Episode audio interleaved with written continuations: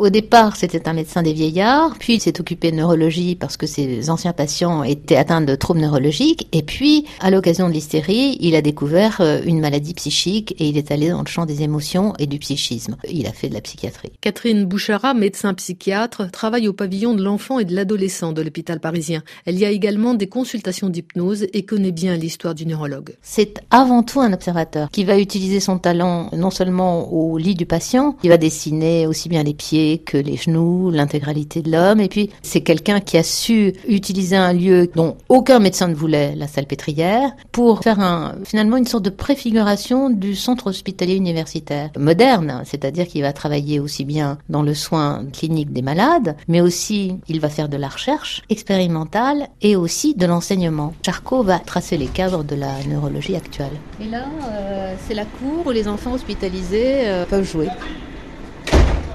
Il y a des enfants euh, qui ont 8 ans, ça va jusqu'à 16 ans, 17 ans.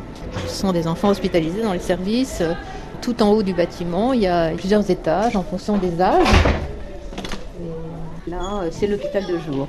Une soixantaine de jeunes peut être accueillis, une quarantaine en hôpital de jour. Toutes les problématiques psychiatriques, à l'exclusion de celles du comportement alimentaire, peuvent être suivies. Il existe même une antenne de l'éducation nationale. Bonjour. Bonjour. David Cohen, avis d'entrée.